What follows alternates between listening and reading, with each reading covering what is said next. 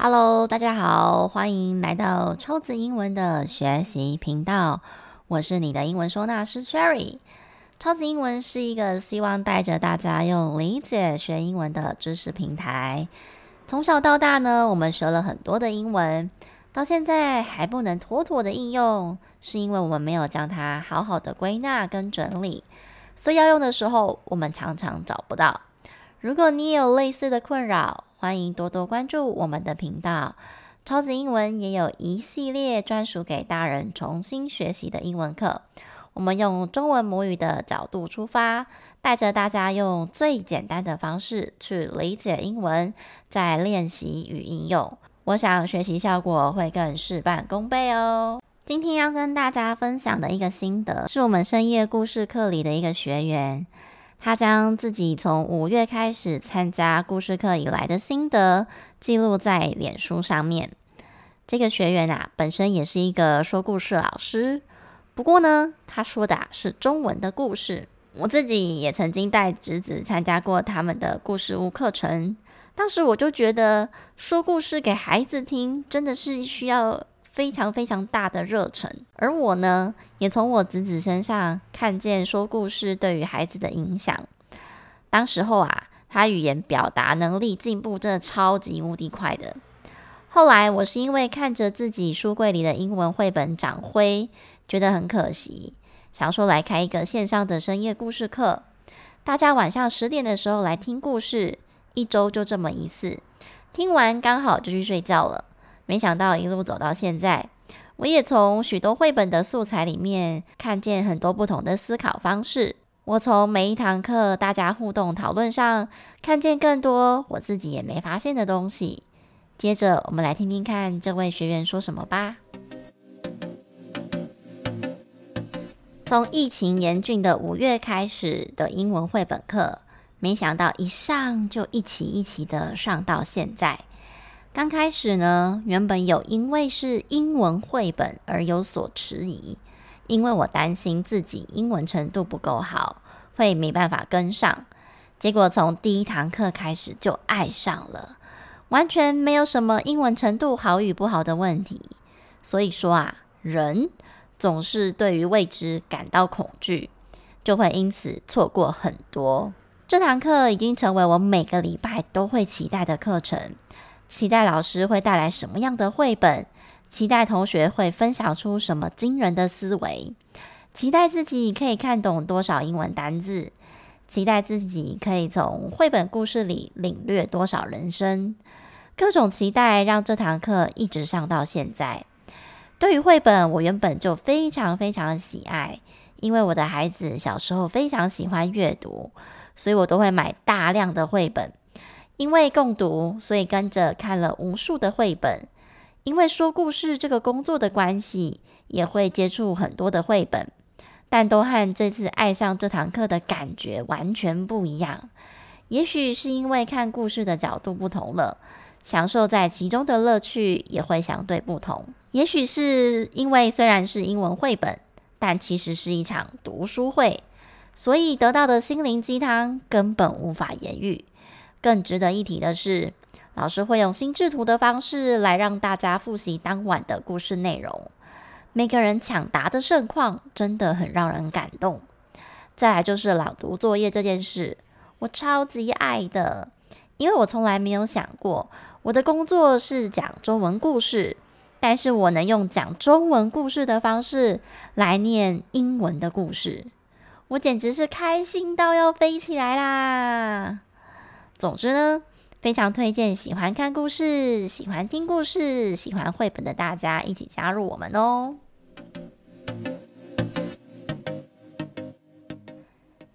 相信大家听完他的心得，应该可以感受到他的开心吧？以前大家都会认为读绘本是小孩才需要的，可是啊，我在做了深夜故事课之后，我才发现，其实很多的绘本不只是要教孩子英文。或者是要念给孩子听的，就算是我们现在这个熟龄的年纪来听，也会得到很多不同层次的心灵鸡汤，而且会看见生活以及人性更多的单纯跟美好。就像小王子的故事，之所以能够历久弥新、传承这么久，就是因为简单的故事里面总有他想传递的讯息，不论是亲情、友情、自我成长、自我挑战等等。而我为了要筹备这门故事课，我也翻遍了各种图书馆的资源，看了各种不同的绘本。由于我一堂课原先只设定三十到四十分钟，所以也还没有办法分享太长的故事。大多设定的页数都在四十页上下，并且英文句子以一页不超过三句的标准。不仅要挑到不会太难的英文，还要有含义的故事。真的是让我费了不少功夫啊！前几天故事课结束，有另一个学员跟我分享说，他最近放假的时候还会去图书馆的绘本区，看看有没有自己喜欢的英文绘本拿来读。这是他以前从来不会做的事情。听完我真的非常开心。他因为喜欢我们的故事课，倒愿意主动去接触，甚至去找自己的素材。这代表他也将这部分融入他自己的生活。学语言最重要的事情，不就是透过英文再去学习更多的东西吗？这阵子在准备我们深夜故事课的时候，因为看了很多种绘本，我的目标最主要是针对没有习惯阅读英文的学习者，可是有一点基础，但他们还不到很流利的程度为基准。所以我在这里可以给大家一点，就是挑绘本的诀窍。以儿童绘本来说啊，有一些单纯是教育性的，比如说教导字母、颜色、数字，或者是一些知识认知，这个就比较不适合拿来跟大人分享了。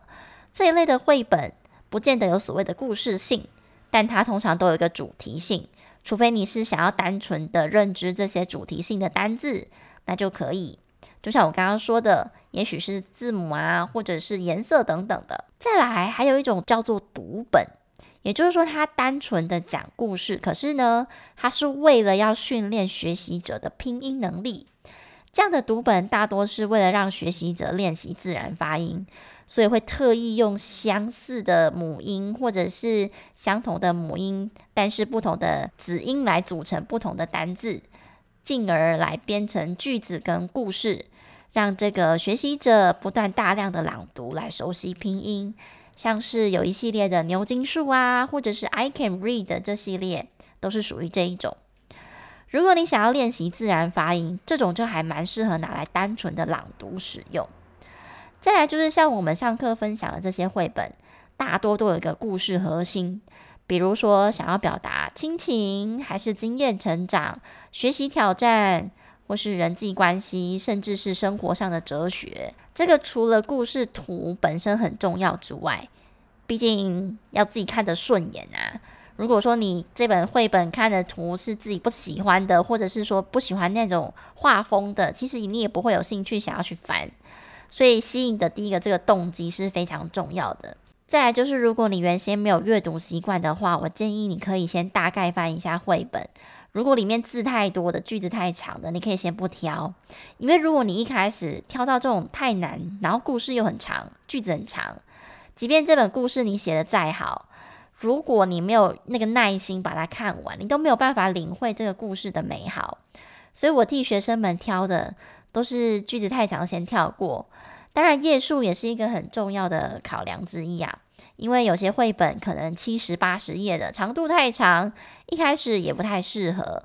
不过，除非你对这本真的非常有兴趣，而且你本身有阅读习惯，对于这些长度是还 OK 可以接受的，那当然就另当别论了。再来，阅读绘本的时候，可以大概先翻过一次，看图还有句子，迅速的略读过一次，不用每个字都会。